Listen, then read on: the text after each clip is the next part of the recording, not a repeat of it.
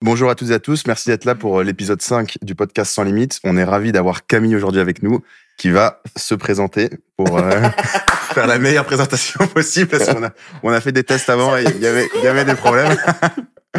Et euh, sinon, bah, Zephyr, qui présente le podcast Sans Limites, ça permet aux gens de vendre leur bien immobilier et d'acheter également en toute simplicité, en toute sérénité. Donc, si vous souhaitez vendre ou acheter, venez sur zephyr.fr.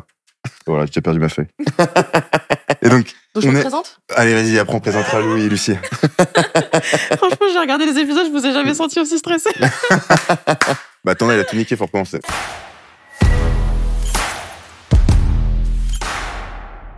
Euh, moi, je m'appelle Camille Moncarnel, j'ai 26 ans et je suis euh, leaduse d'opinion, entrepreneuse, autrice et chroniqueuse. Je suis la fondatrice d'un compte Instagram et d'un média qui s'appelle Je m'emballe clito, qui abat les tabous sur la sexualité féminine. Pour faire court, je parle de tous les petits riens du quotidien dont on ne parle jamais et desquels on a toujours vraiment l'impression d'être très chelou et d'être très très seul. Et pour replacer historiquement, je, je m'inscris dans ce qu'on appelle la révolution sexuelle post-MeToo en France. Et voilà, on va parler du clito, il me semble. Et d'une île euh, qui s'appelle Madagascar, qui est à côté du Niger, qui est espagnole, je crois. Ça, c'est, c'est un. Ouais, ouais d'accord. Ah ouais. Et, euh, et t'as pas dit influenceuse du coup? Non, j'ai pas dit influenceuse parce que c'est vrai que je ne, j'arrive pas à me, à me reconnaître dans le spectre de l'influence. Euh, pour le coup, euh, j'ai, un- j'ai une vraie démarche militante et, un vrai propos politique. Euh, et ce qu'on on retrouve dans, toutes le- les personnes que moi je peux identifier comme étant influenceuses, c'est vraiment leur compte Instagram est uniquement une plateforme business qui permet en fait de vendre des produits qu'elles ont sélectionnés à une communauté. Et si on, fait, c'est des personnes à qui si on pose la question, mais concrètement, pourquoi est-ce que tu fais ça d'un point de vue de la société Il n'y a pas forcément de corrélation. Moi, j'ai une vraie vocation à essayer de faire en sorte que mon passage sur Terre ait vraiment changé quelque chose, faire en sorte que les femmes puissent se jouir et orgasmer beaucoup plus facilement et beaucoup plus librement. C'est pour ça que dans euh, l'influence, euh, euh, j'ai du mal à me reconnaître. Je préfère limite presque qu'on dise de moi que je suis une, une Instagrammeuse, mais vraiment au sens, euh, elle a choisi comme plateforme et comme plateforme de diffusion le réseau social Instagram, sans forcément que ça vienne euh, connoter quoi que ce soit. Mais leaduse d'opinion, je pense que c'est assez clair que que j'ai une volonté enfin que j'ai un avis, que je l'exprime de façon très claire. Et le côté leaduse d'opinion, c'est justement le côté communauté, où en fait je lead euh, une communauté et je suis à la tête d'une communauté envers laquelle j'essaye de faire passer des messages qui sont exclusivement positifs, bienveillants et euh, consentis. Bah écoute, c'est une sacrée présentation. hein. N'est-ce pas? Ouais. À demain Et du coup, on est avec Lucie et Louis qui sont de chez Zephyr. Vous voulez vous présenter Oui. rapidement ou pas? Oui, bah du coup rapidement, euh, donc Lucie, je travaille chez Zephyr euh, sur la partie brand. Et Louis, euh, du coup, je travaille euh, chez Zephyr avec euh, Rémi, euh, écouteur d'opinion plutôt que leader d'opinion. Oh On va voir ce que ça veut dire bientôt. J'adore ce, j'adore cette nuance. Cool. Bah écoute, on aimerait bien parler un peu de ton enfance, du Oui, coup, au. Niger Ouais. et non au Nigeria. Comme euh, Louis nous l'a dit tout à l'heure. c'est pas c'est moi qui avais fait, qui avais fait l'erreur. Est-ce que tu peux nous raconter un petit peu cette période? Bien sûr. Euh, Comment t'as grandi Comment c'était Ouais. Tes parents Tout. Grave. Tout savoir. Ok. Euh, donc j'ai 26 ans, donc je suis née au Niger il y a 26 ans, en décembre 1996, euh, dans la capitale qui s'appelle Niamey. La vie a fait que j'étais abandonnée sur un lit d'hôpital quand j'avais trois jours. Je me suis retrouvée dans un orphelinat dans lequel il s'avère que parmi des dizaines et des dizaines d'enfants, j'étais la seule fille. À ce moment-là, mes, euh, parents arrivaient au Niger avec la volonté d'adopter. Ils ont déposé leur dossier, ils ont commencé toutes les démarches en disant écoutez, vraiment, on va pas choisir parce qu'on n'est pas là pour faire nos courses, mais si vous nous posez la question, ça nous ferait vraiment plaisir d'avoir une fille. Ce à quoi on leur a répondu, on peut pas vous dire pourquoi, mais il n'y en a qu'une. Et donc finalement, les démarches sont allées très très vite. À deux mois, j'étais chez nous.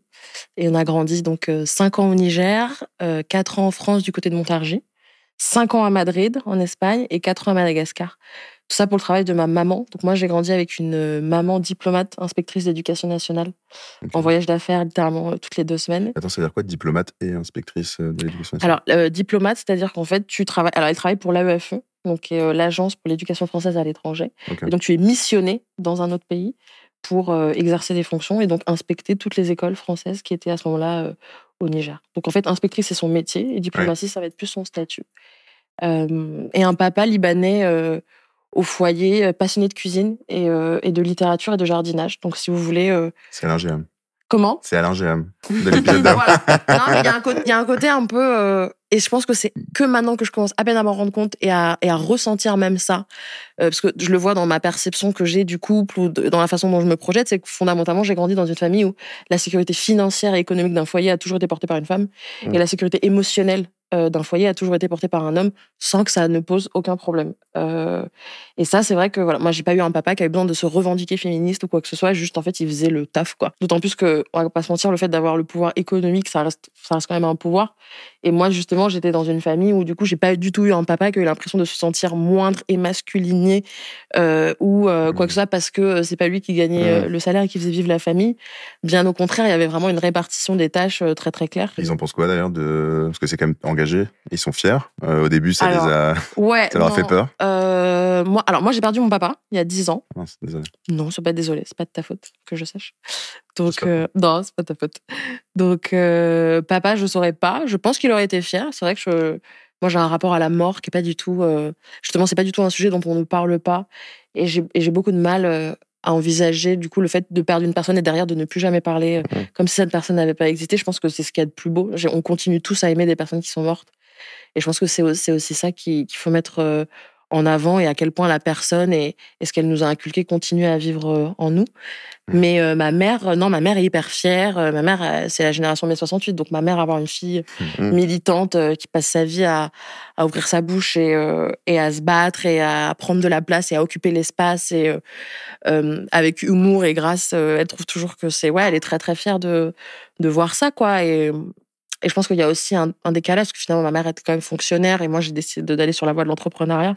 Donc, je, je sens dans son regard et quand on en, on en parle une, une certaine forme d'admiration de ouais, c'est quand même un peu plus de pression. C'est plus, il y, a un- il y a un sujet de il n'y a pas ton salaire qui tombe tous les mois si tu, si tu taffes pas.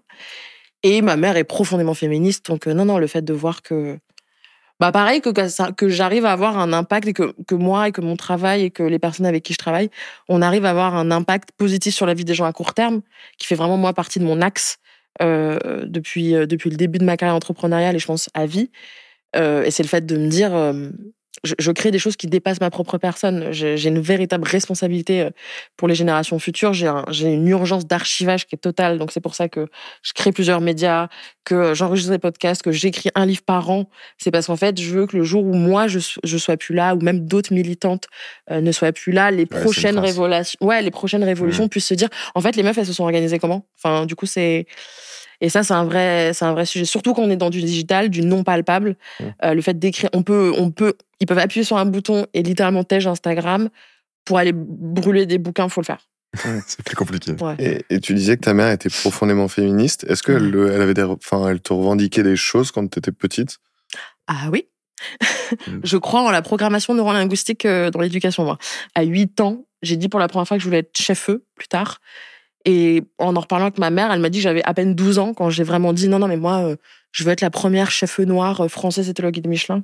Et mon, c'était mon rêve depuis que j'avais à peu près 12 ans. Après, ça a évolué parce que mes parents voulaient pas que je rentre en France pour faire un bac pro en me disant, franchement, tu vas passer ton bac à 17 ans, ça sera largement assez tôt pour, euh, Mm. pour faire tes études. Et potentiellement, un jour, tu feras plus ça et tu seras content d'avoir un bac général. Et donc, je suis allée jusqu'à mon bac L et en terminale, moi, j'hésitais entre quand même Sciences Po, parce que je voulais être ministre de l'égalité, qui était un poste qui n'existait pas à ce moment-là. Et je voulais me battre pour les droits des femmes euh, et avoir une véritable carrière politique. Et à côté, Ferrandi, qui est du coup cette école de gastronomie, parce que je voulais être chef étoilé. Quand même, Tu penses je- encore euh, à la politique? J'y pense encore à la politique et j'y pense encore à la cuisine. Tu vois, j'ai pas du tout l'impression.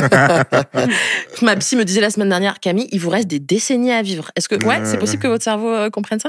Donc, ouais, tu vois, j'ai 26 ans, donc je me dis franchement, euh, Pourquoi pas? Et puis surtout, il y a cinq ans, euh, il y a cinq ans, il y a cinq ans vraiment, j'étais euh, chef de partie dans un restaurant et je bossais dans des dans des trois étoiles guide Michelin. Donc, et si on m'avait dit non non pas du tout, tu vas monter une entreprise et tu vas faire partie, et je- je- franchement, je t'aurais ri à la gueule. Je t'aurais dit ouais ouais grave, les carottes du coup les oignons c'est pas où. Donc en- fondamentalement, je ne sais pas ce que je ferai dans cinq ans et ça peut être de la politique et je veux quand même ouvrir mon resto à un moment donné quand même, ce serait intéressant et c'est important et c'est mon rêve depuis que je suis toute petite. Mais euh, je me dis que voilà, il y a j'ai quand même un une vraie volonté, une vraie ap- appétence et je pense capacité à naviguer. Et je, pour le coup, je, j'essaie d'avoir très peu de croyances euh, qui vont être euh, assez limitantes et assez, euh, et assez cadrées. J'essaie vraiment de me laisser Hmm. porter. Ça fait, après, encore une fois, ça fait partie d'un véritable privilège hein, d'être capable de faire ça et de pouvoir c'est quand tout le reste roule que du coup tu es en mode euh, YOLO et. Et moi, je suis curieux par rapport à, l'adoption. Est-ce que tu penses que ça a changé quelque chose? Ma copine, elle est féministe et adoptée également. Euh, elle est adoptée euh, également hyper, hyper jeune, donc euh, pas autant Comment d'impact. t'es en train de marquer des points là? T'as ça Et- Tu veux me demander si je suis féministe? Et, donc, du- et donc, du coup, eh ben, forcément, il y a une sorte de peur de l'abandon où il y a, il y a des impacts Ah qui après oui. sont maîtrisés. Tu parlais Ouais. tout à l'heure de ta difficulté à dormir des longues nuits. Tu penses Ouais. que c'est lié? Comment tu penses que Alors, tu vois, je. t'en parler avec ton psy Je sais pas. C'est des sujets. Ah ouais, j'en parle avec. Alors moi, je, pour le coup, et ça, ça fait vraiment partie des questions. J'ai jamais honte de le dire et on me pose tout le temps cette question. Mais comment tu fais? Alors, je suis suivie psychologiquement par trois personnes. C'est comme ça qu'on fait. Pourquoi trois Euh, parce que j'ai une personne avec qui je fais vraiment de la PNL, ou programmation neurolinguistique. Euh, pour le coup, si je devais schématiser, c'est vraiment. euh, si, en fait, notre cerveau est un ordinateur avec un, une certaine version de iOS et des fichiers. T'as beau essayer de lire des nouveaux Word. En fait, si t'as pas fait la mise à jour, que t'as pas tège certains fichiers, réinstaller les bons, redémarrer ton ordinateur. Tu, ça marchera pas. T'essayes de lire un Word en page, ça, Hmm. donc la PNL, ça consiste vraiment, c'est un espèce de nettoyage un peu plus profond euh, qui va du coup aller taper beaucoup plus l'inconscient. Et, euh, et moi, ça m'a fait beaucoup de bien, notamment sur, sur la thématique de l'adoption, quand j'avais l'impression vraiment de, de buter sur le sujet avec ma psy. Et j'ai pu faire des euh, 10 séances, 15 séances euh, sur le même sujet, à raconter toujours la même chose. Et en fait, elle me dit, bah en fait là, pour le coup, vous avez enregistré cette version-là dans votre cerveau. Ça a dû clairement faire partie des stratégies de survie et pour coper un peu le truc, mais du coup, on peut pas travailler quoi. Et donc la PNL, ça m'a aidé à ça. Et après, Tu j'ai je- quoi en PNL concrètement?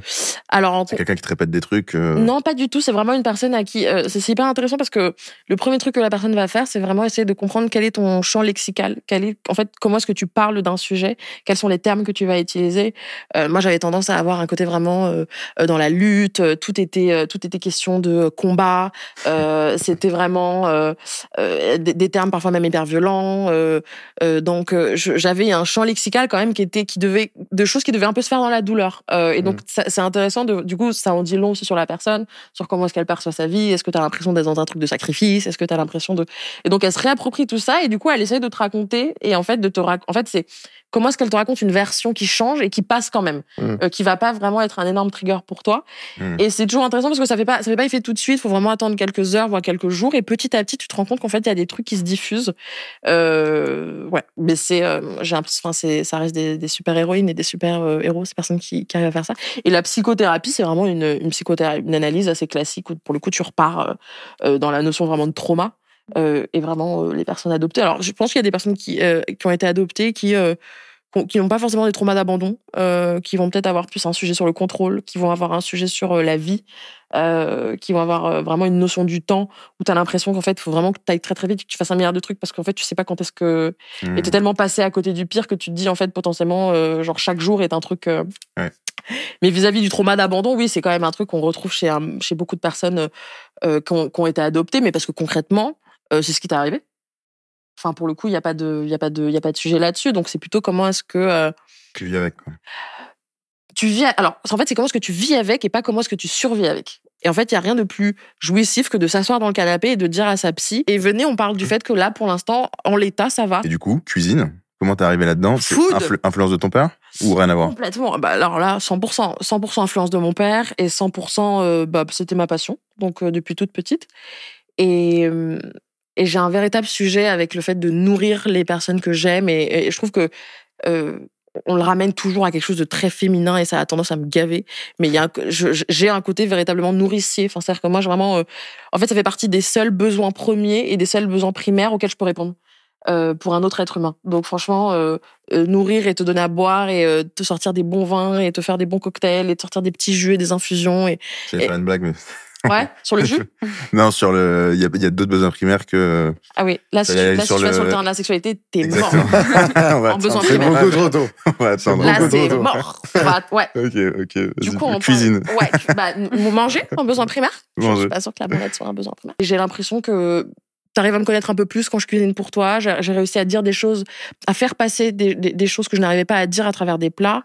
Et j'ai tendance à dire que ouais, ça fait à peu près dix ans que je, mets des émotions sur, euh, je mets mes émotions sur des plats.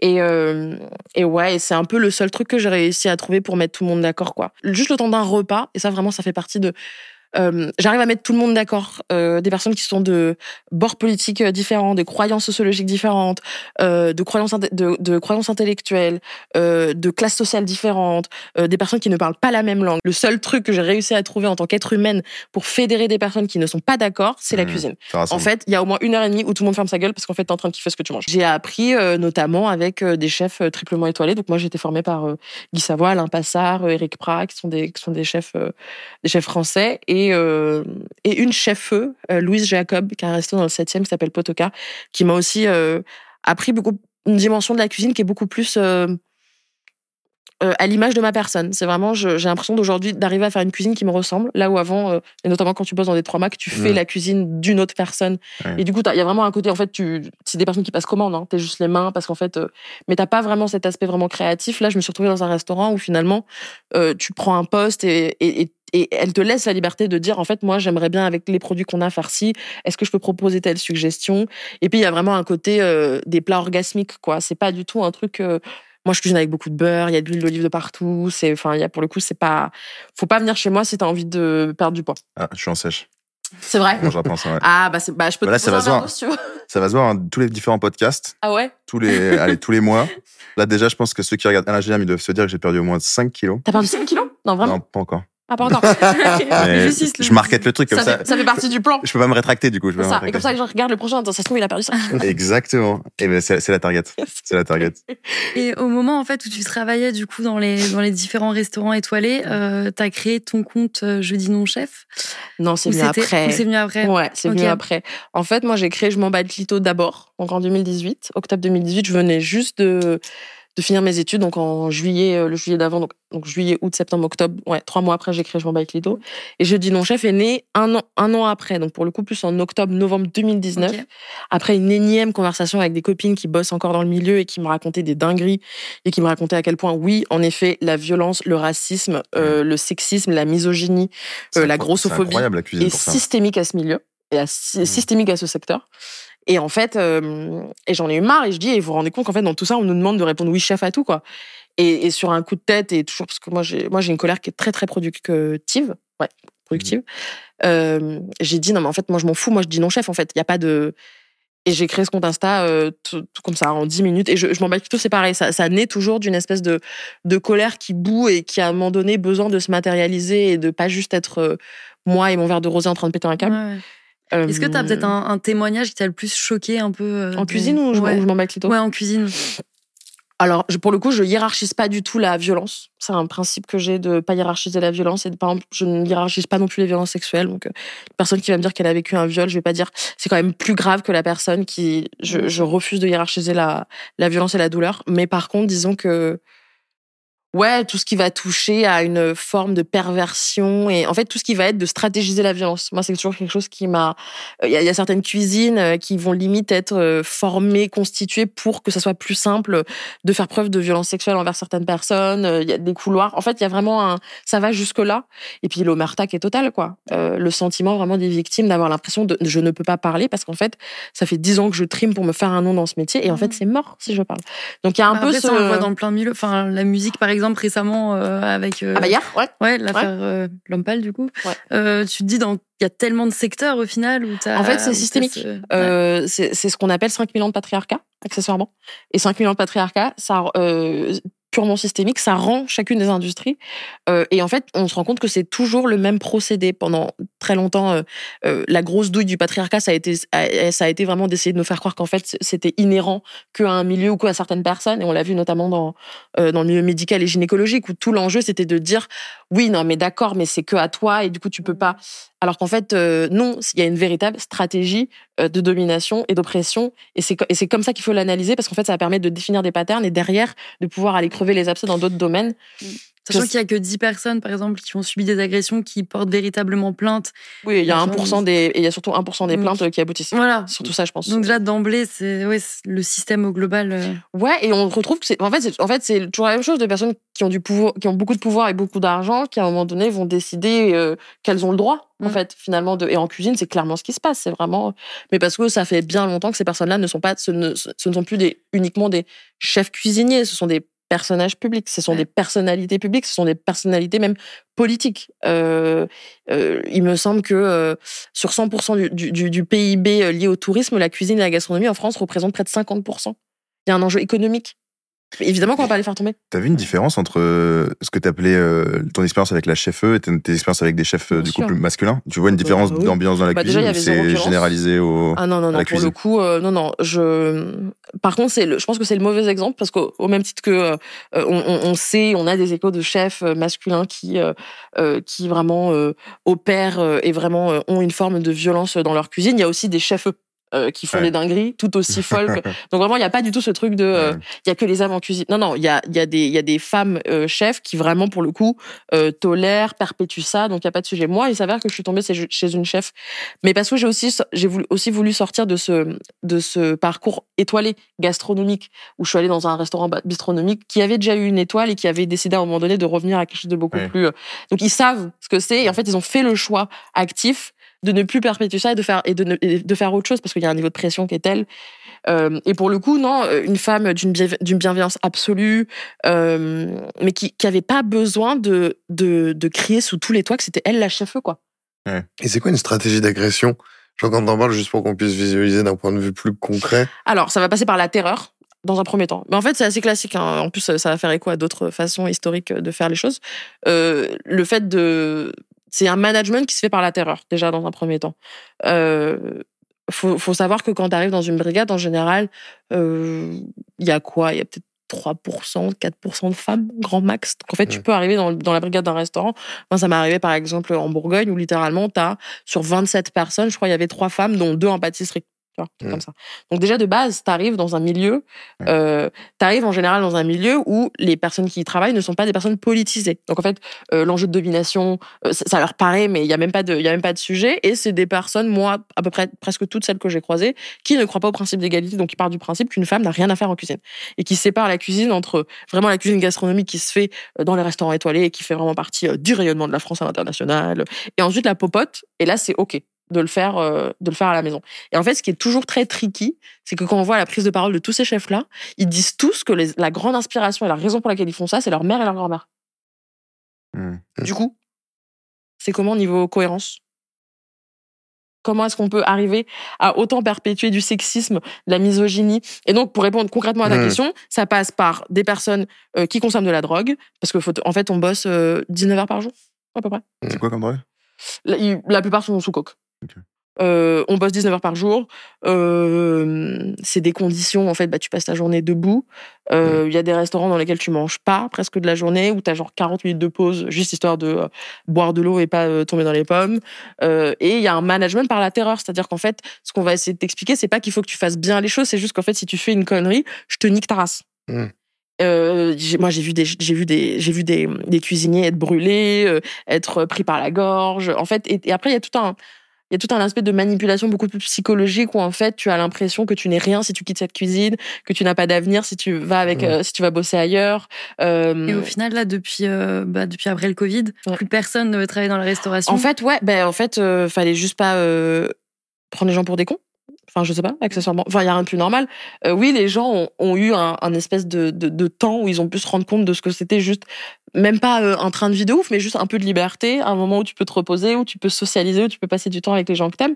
Faut être taré pour avoir envie d'y revenir. Bah, pour, Hmm. pour en plus de ça, être payé. Le euh, salaire est même pas à la hauteur. salaire, de- J'allais dire. ouais, ouais. pour être payé 35 heures, t'en fais 90. Enfin, pardon, mais du coup, ou alors tu montes ton resto. Je pense qu'il y a aussi beaucoup de personnes qui ont, qui se sont dit, en fait, j'ai assez de connaissances aujourd'hui et je peux, pour le coup, aller sur une voie beaucoup plus entrepreneuriale où je vais manager à ma façon, où tout l'enjeu, d'un point de vue purement générationnel, c'est vraiment de se dire, c'est pas parce que t'as été formé par, comme ça et que tu es arrivé à un certain niveau euh, technique et d'excellence gastronomique en passant par là que c'est la seule réfléchir. solution et qu'il faut perpétuer. Donc en fait, tout l'enjeu, là, on est vraiment au déclin où il faut que toutes ces personnes-là et tous ces chefs en devenir et ces chefs en devenir qui ont été formés dans la violence, qui ont été formés dans la terreur, qui ont été formés euh, dans, dans, dans le harcèlement, se fassent un peu la promesse de se dire, ok, moi je romps ça et en fait euh, je fais autrement. Mm. Euh, parce qu'on peut très vite rentrer dans un espèce de truc de, euh, bah vous voyez bien en fait euh, euh, tous les chefs euh, aujourd'hui qui réussissent, on voit bien qu'ils sont tous passés par des trois Mac et on sait comment ça se passe dans des trois Mac. Et du coup t'as un peu l'impression 3 max, c'est quoi? C'est 3 étoiles Trois le chien étoiles. Ouais. Et du coup, t'as un- la- t'as limite un peu l'impression que si tu fais pas ce parcours-là, tu Mm. n'arriveras pas à être euh, un ou une chef reconnue, alors que c'est pas du tout vrai. Enfin, Et donc ça, c'est l'inspiration qui t'a permis de faire euh, non chef. Là où avant c'était vraiment bon bah t'en parles à ta pote qui bosse dans ce milieu-là, il y a eu à un moment donné ce en fait il y a un compte qui est 100% dédié à ça avec un, un onglet qui s'appelle écrire et si je veux écrire à la personne euh, et qui n'est pas tenu ni par une personne qui est journaliste ni par une personne qui fait des, des études de sociologie mais juste par une personne qui a vécu ça et qui est passée par là. Donc je voyais un peu ça et puis c'est marrant parce qu'en fait les échos que j'avais c'est qu'à un moment donné il y avait même des chefs qui disaient en cuisine tu racontes pas ça je dis non chef. Hein. Donc finalement on a beau dire ce qu'on veut. Ça a marché. Ouais, ça a marché. Et puis, du moins, ça a permis de, Ça a de l'impact, d'impact et puis de ne serait-ce que de visibiliser un tout petit peu. Vraiment, de, Mm. que les personnes puissent se dire, en fait, maintenant, quand il se passe une dinguerie, il y a plus de. Mais du coup, tu veux le dire à qui?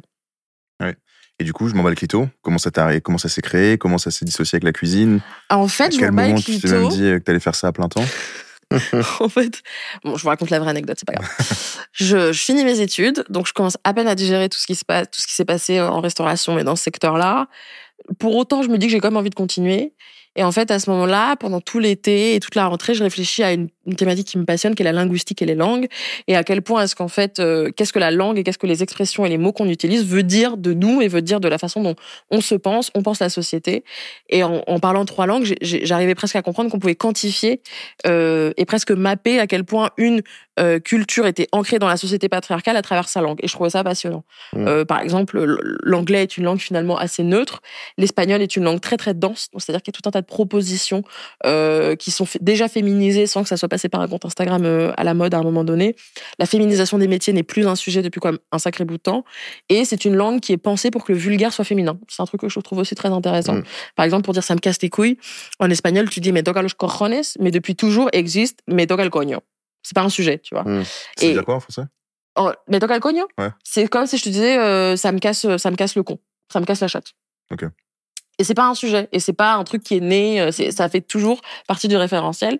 Et le français fait partie de ces langues archaïques au possible, euh, où euh, moi, à 6 piges, je suis à l'école et on me dit Ah non, non, Camille, ça, on, on peut pas dire comme ça parce qu'en fait, le masculin l'emporte sur le féminin.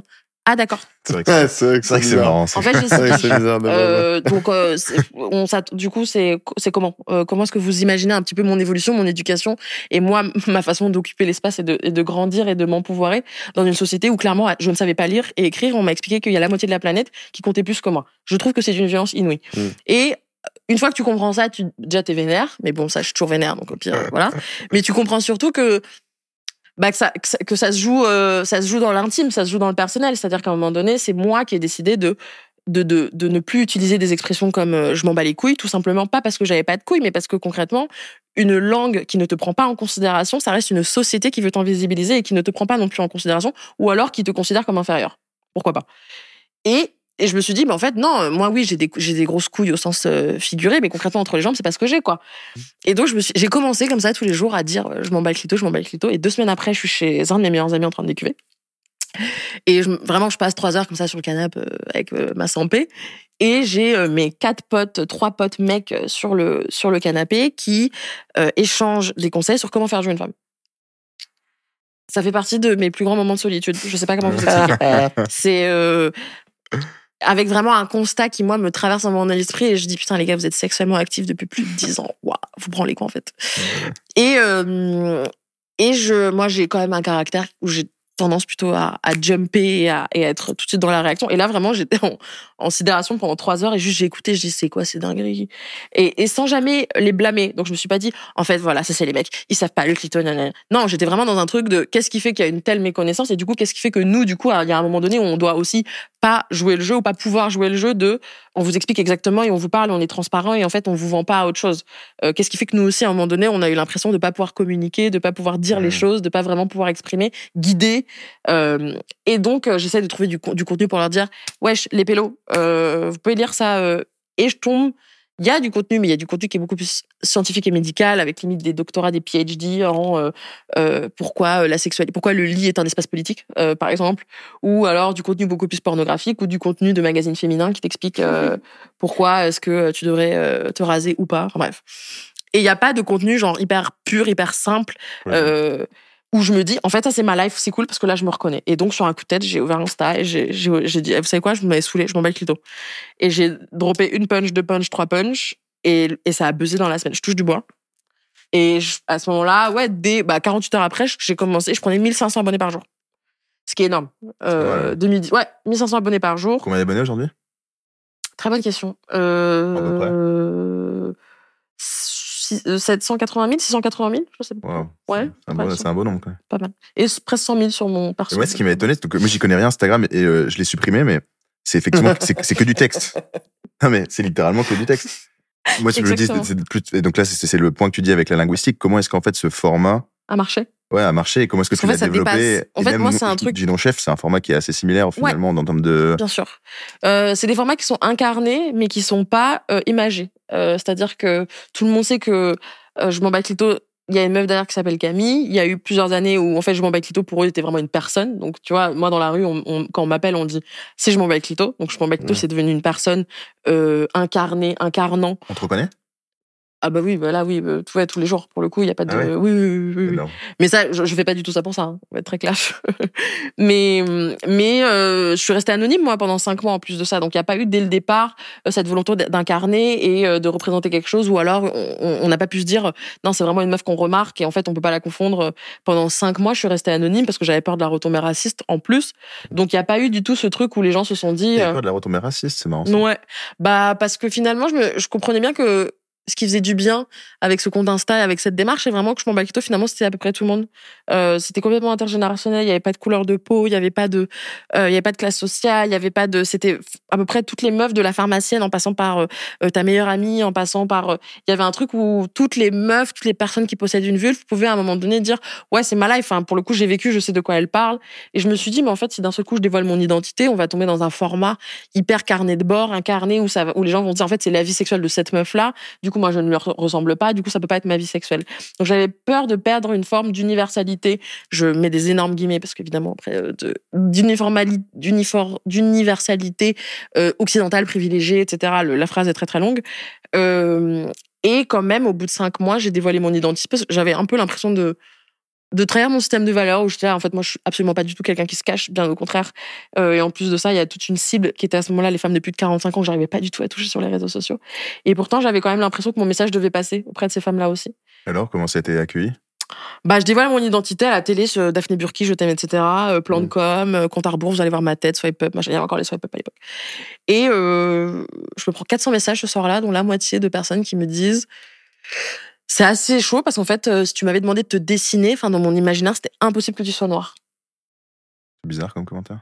Ouais, Ouais, et pourtant, bizarre, Et bizarre pourtant, moi. et pourtant, c'est très très vrai. Euh, et en fait, c'est marrant parce qu'en fait, la première réaction pour ma part, c'est il y a, un côté où t'es limite rassuré, où tu dis en fait moi ce que je me suis raconté pendant cinq mois, c'était pas infondé. Il y avait vraiment un truc, il y a un truc quand même systémique, raciste, où on se dit que euh, les noirs ressemblent à, à une- d'une certaine façon, qui font certains trucs et que du coup ils créent certains comptes Instagram. Finalement, c'est ça ce qui commençait à se dessiner devant moi.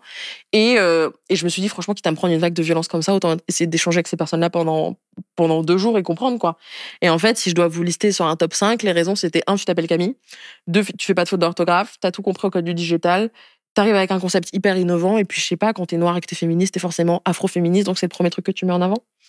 Et ça fait partie des moments où vraiment il y a, je pense que toute personne, euh, il y a des moments comme ça dans nos vies, il y a des trucs qui se cristallisent de façon hyper claire. Et je me suis dit, alors waouh, ok. euh, C'est violent quand même. Alors déjà c'est hyper violent, mais j'ai une vraie carte à jouer et j'ai et ça vient nourrir en plus de ça ce que je veux faire, c'est-à-dire que Mmh. oui, je veux faire partie de ces femmes euh, qui marquent la quatrième vague du féminisme, qui marquent la révolution sexuelle, et absolument, je veux avoir une place dans le fait de d'essayer de faire en sorte que la parole se libère sur ce sujet-là. Mais je veux aussi juste être une personnalité publique française et incarner et euh, et euh, signer avec des marques, et écrire des livres et faire de la télé. Euh, parce que finalement, je me rends compte que moi, j'ai grandi avec des modèles qui ne me ressemblaient pas. Et on a beau dire ce qu'on veut, c'est d'une énorme violence. C'est-à-dire que les débats Mm. politiques, c'était jamais des femmes comme moi, qu'à la télé, c'était jamais des femmes comme moi. Quand on rentrait en France et que je prenais le métro, c'était jamais des femmes qui avaient mon corps, mon cul, mes hanches, euh, ma façon de parler. Et en fait, finalement, tu grandis quand même en te disant, OK, en fait, euh, je n'existe pas dans le paysage, euh, je ne suis jamais représentée, je ne peux pas m'inscrire dans quelconque lignée de quoi que ce soit. Et je me suis dit, je me suis un peu promis on- de me dire, enfin, en me disant, franchement, tous les espaces où j'ai pas vu de Camille, je ferai en sorte euh, d'y aller, de prendre beaucoup de place. Et, et disons que ma première strate de carrière, c'est un peu dessiné comme ça, en me disant, Mmh.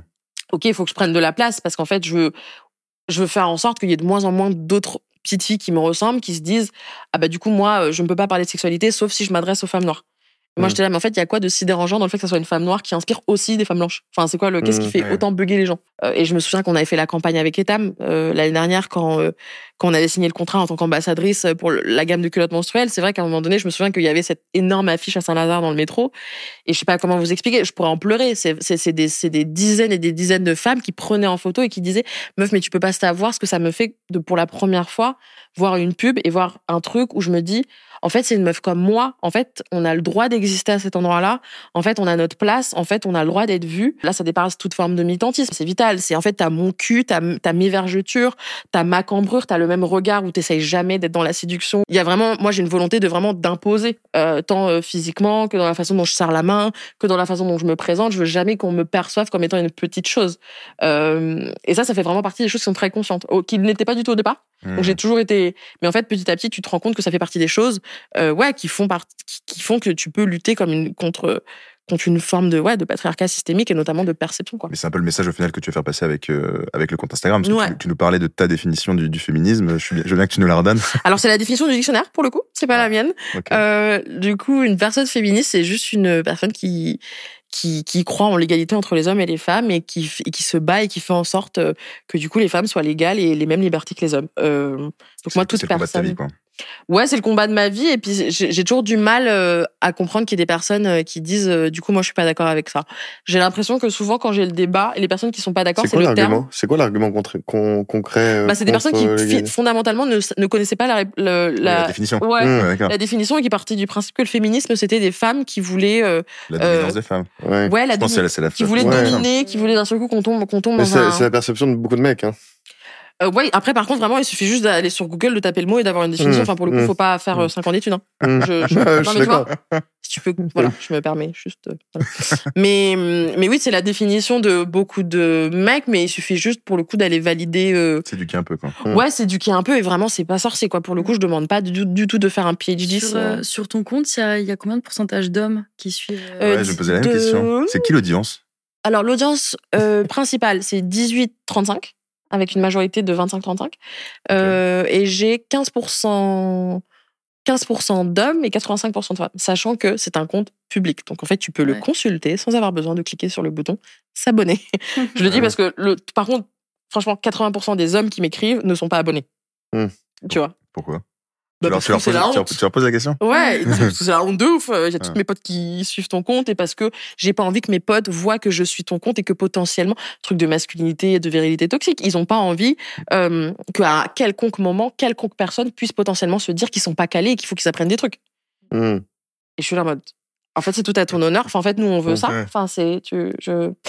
Et du coup, ouais. Mais je sais que, franchement, si toutes les, tous les hommes qui consultaient mon contenu, regardaient mes stories et m'écrivaient en, en message privé étaient abonnés, franchement, je pense qu'on serait à du, euh, le million. déjà. Et puis, on serait à du 30-70% dans Ouais. les stats. Mais euh, je voilà après je respecte je c'est pour ça qu'il est il est d'ailleurs public et qu'il est pas du tout privé c'est que je veux vraiment rendre accessible Mais tu parlais de. Oh, excuse-moi, vas-y. J'allais dire, euh, il y, y a une façon hyper euh, bah, cash, euh, crue euh, Ouais. sur sur tes euh, dans tes posts, euh, bah, ce qui est hyper appréciable quand quand quand tu euh, quand tu lis tes quotes. Euh, mais je me demande si des fois, c'est un peu une façon d'adapter le langage des mecs euh, pour du coup euh, plus mieux diffuser le message. Donc, en gros, est-ce que tu penses que euh, on doit un peu adopter les codes des mecs dans la façon de parler pour que le message ait plus de, de portée? Alors moi, je, alors après ça, ça c'est personnel, mais moi je crois pas en une façon de parler qui serait masculine et une façon de parler qui serait féminine. Euh, je crois plutôt en une façon de parler qui euh, est soit cash, soit réservée, mais qui n'a absolument rien à voir avec ton sexe et ton genre. Euh, donc pour le coup, euh, par contre que le fait qu'on soit dans une société patriarcale et qu'on ait toujours dépeint une certaine image de la femme et des femmes et de comment est-ce qu'on devait se comporter, où on devait pas euh, prendre trop de place, où on devait croiser les jambes, où on devait un peu le sois belle et tais-toi, Mm. qui fait qu'en fait on a complètement intériorisé ces comportements et que du coup on part du principe maintenant qu'il y a une façon de parler qui est masculine et presque une façon de parler qui est féminine et que nous en tant que femmes on ne se doit pas d'eux. En fait moi j'ai toujours parlé comme ça, mais j'ai jamais eu l'impression de parler comme un homme. Ouais. J'ai toujours eu l'impression de parler comme moi et je me et je me et je me définis comme étant une femme. Par contre euh, que que qu'en argument premier on vienne euh, souvent hein, euh, hater, hater euh, souligner le fait que d'un que mais tu n'as pas besoin d'adopter c'est souvent ce qu'on me dit tu n'as pas besoin d'adopter les codes masculins pour être entendu euh, je leur dis mais du coup il y a quoi de masculin? Et en fait en général les personnes ne sont pas capables de de, Mm. de déployer un argument Et d'ailleurs, est-ce que tu as beaucoup peut-être de haters, notamment Oui. sur. euh, et mes haters sont des femmes mes haters ne sont pas des hommes Ah. Ouais. C'est quoi les raisons? Mes haters sont des femmes entre 40 et 50 ans en moyenne euh, qui euh, pour qui finalement ce que ça vient projeter c'est un contenu très violent c'est des femmes qui me disent euh, en fait moi je fais partie de la génération cul entre deux chaises donc il y a eu mai- il y a eu mai 68 il y a eu MeToo et entre les deux on parle de vague donc vraiment le mouvement de vague c'est vraiment ça vient ça repart ça veut pas dire qu'il s'est rien passé c'est juste qu'il n'y a pas eu une espèce d'énorme vague qui est arrivée d'un seul Mm. coup au, au large et c'est des femmes qui me disent bah du coup moi j'ai un peu l'impression d'être la génération cul entre deux chaises où finalement moi j'avais pas eu tous ces comptes Insta, tous ces médias, tous ces podcasts, toutes ces maisons d'édition qui d'un seul coup m'ont parlé de ce sujet-là, toutes ces prises de parole. Et finalement, j'arrive avec un contenu où elles me disent, en fait, c'est hyper violent parce que tu décris une sexualité où j'ai l'impression que moi, je ne, je n'en fais pas partie. Je ne connais pas ça. Je n'ai pas eu accès à ça. Ce n'est pas, tu ne dépeins pas ma sexualité. J'ai l'impression, à 40, 50 ans, d'un seul coup de découvrir un monde. Euh, Et en fait, c'est hyper violent. Et Euh, pourquoi tu dis que c'est des haters?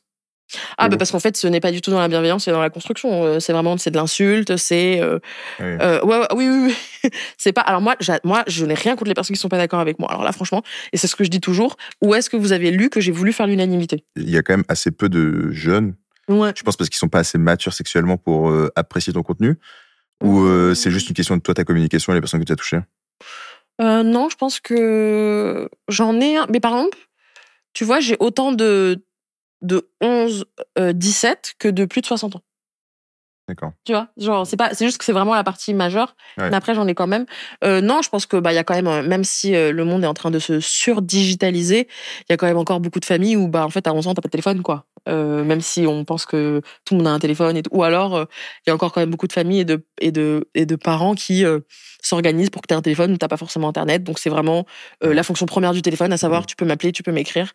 Donc il y a ça et puis il y a le fait que Mais T'as Sur pas encore eu de rapport sexuel à pour la 11 ans, Ouais, à 11 ans, dans l'idée, non. Euh, mais ça n'empêche que ça t'intéresse, hein. 11 ans, 12 ans, 13 ans, 14 ans.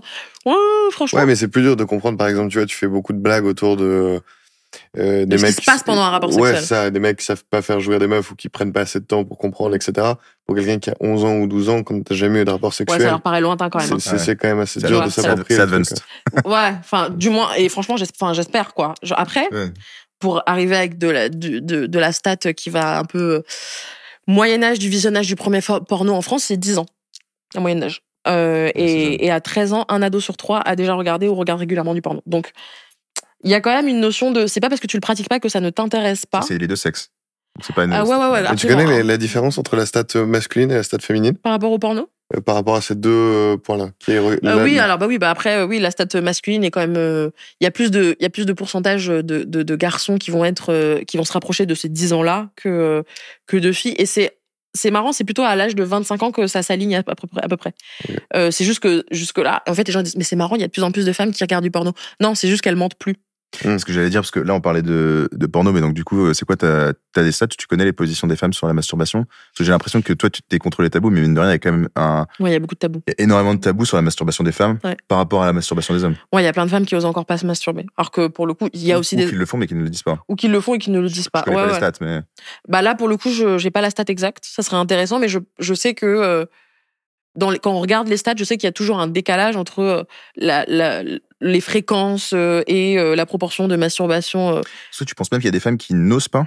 Ah oui, moi j'en ai Moi, je pensais, ah oui, que, je pensais que c'était des femmes qui euh, Non, ne, non, ne non. voulaient pas en parler. Non, non, moi j'ai plein de messages. Enfin, franchement, en fait, j'ai les archives nationales de l'insatisfaction sexuelle féminine française depuis 5 ans. Je reçois 300 messages par jour depuis 5 ans. Il y a personne qui peut battre ça. Aucun. Je vous aime d'amour. Et pourquoi elles n'osent pas alors?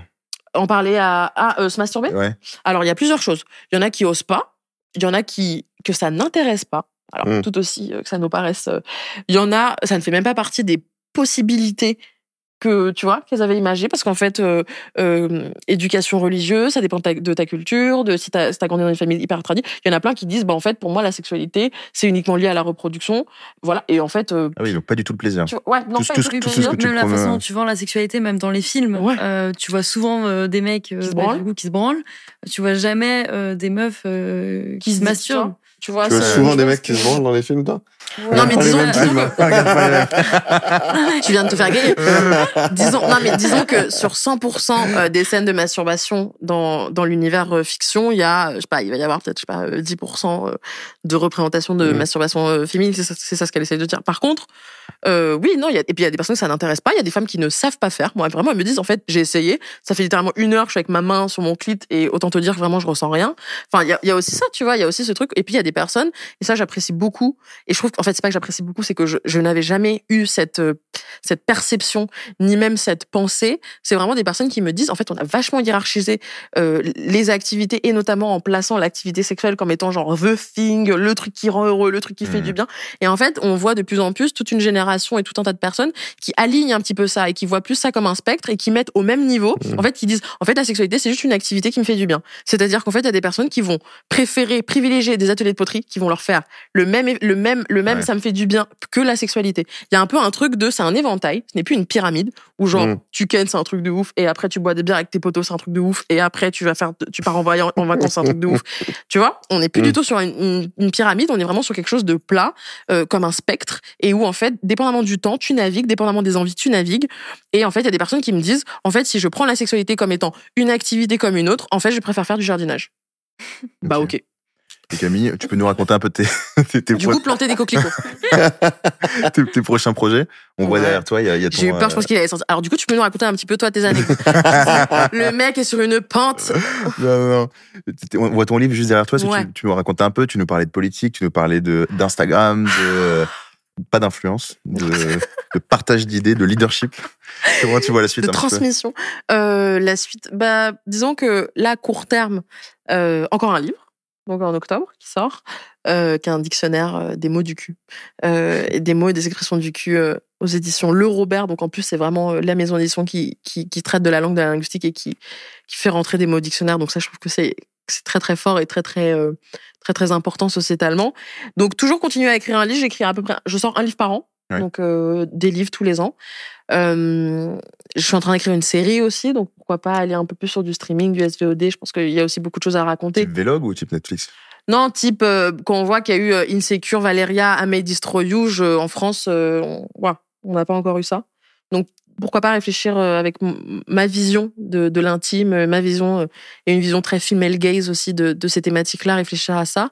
Continuer à prendre, à faire beaucoup de prises de parole. Je travaille notamment avec le ministère de la Santé et on va dans tous les départements euh, depuis le, la sortie du bouquin et on va parler de sexualité aux ados, aux jeunes à chaque fois. euh, euh, dans le cadre de ce qu'on appelle les journées de la santé sexuelle. Et puis beaucoup de conférences, beaucoup de masterclass, beaucoup de prises de parole, politique pourquoi pas, mais je pense que vraiment c'est pas c'est pas du tout pour euh, ouais c'est pas pour tout de suite. Et puis euh, d'ici euh, 3-4 ans ouvrir mon resto, c'est un truc quand même. euh, je me suis dit j'ai 26 ans, à 30 ans j'ouvre mon resto. Et qu'est-ce que tu veux avoir accompli, toi, à titre personnel? Qu'est-ce que je veux avoir accompli? Ouais. Quand? Où? Euh, avant ta mort. Longue horizon. En fait, pour être tout à fait honnête avec toi, moi je, je veux vivre jusqu'à 100 ans. Euh, je trouve que c'est toujours très très, cla- très, très classe qu'on puisse parler de moi en disant que la meuf elle a vécu un siècle. Euh, je je sépare ma vie par quart de siècle. Les années, ça ne m'intéresse absolument pas.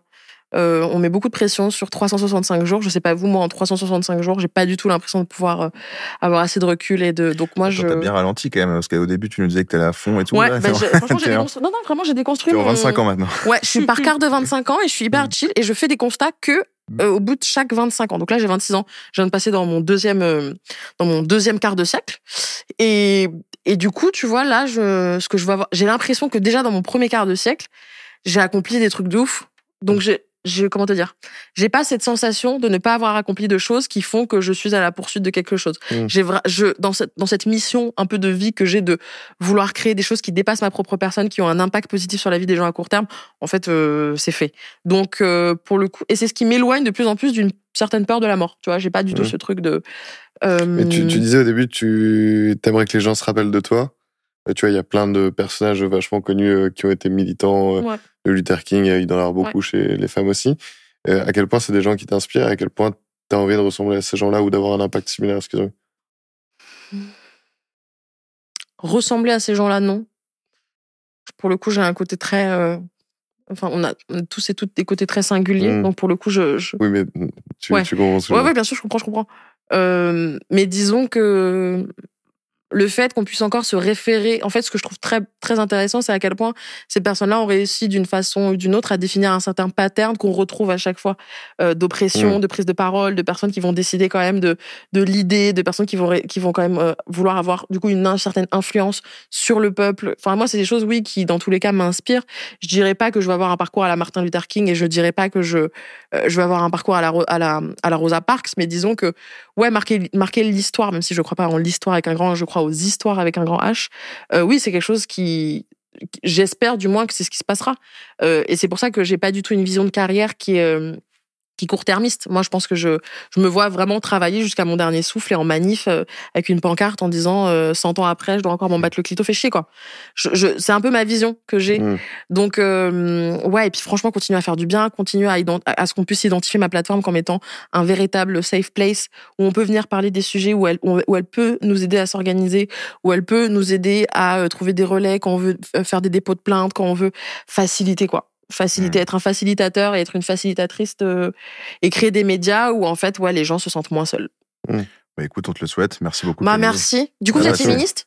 Bah ouais, Absolument. Oh c'est beau. Hein Oh on a passé un super moment. Merci beaucoup euh, de- bah, de- d'avoir pris du temps pour, euh, pour partager tout ça avec nous et avec ceux qui nous écoutent.